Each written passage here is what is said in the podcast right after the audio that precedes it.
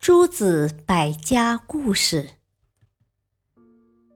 从舌头和牙齿悟出的道理。老子是道家学派的创始人，是一位伟大的哲学家。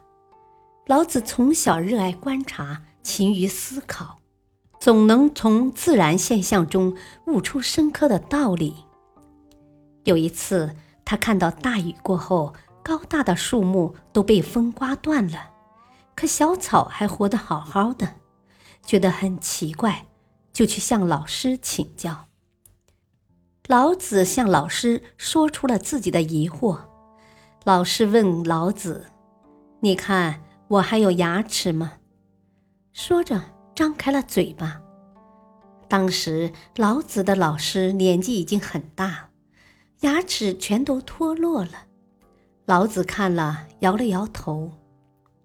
老师又问：“我还有舌头吗？”“有，您还有舌头。”老子回答说。老师微笑着对老子说：“牙齿是刚强的，舌头是柔软的。人老之后，牙齿会全部脱落，而舌头还会完好无损。”老子恍然大悟，高兴地说：“老师的意思我懂了，就是说坚硬的东西容易损坏，而柔软的东西不易损坏。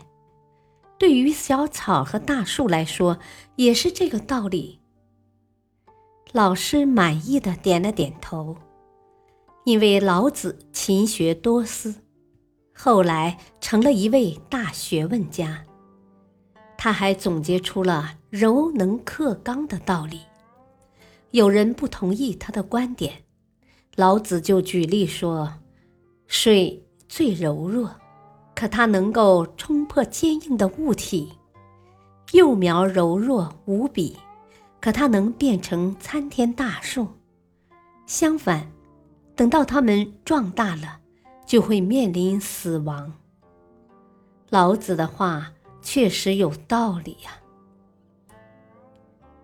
感谢收听，下期播讲子居受教。敬请收听，再会。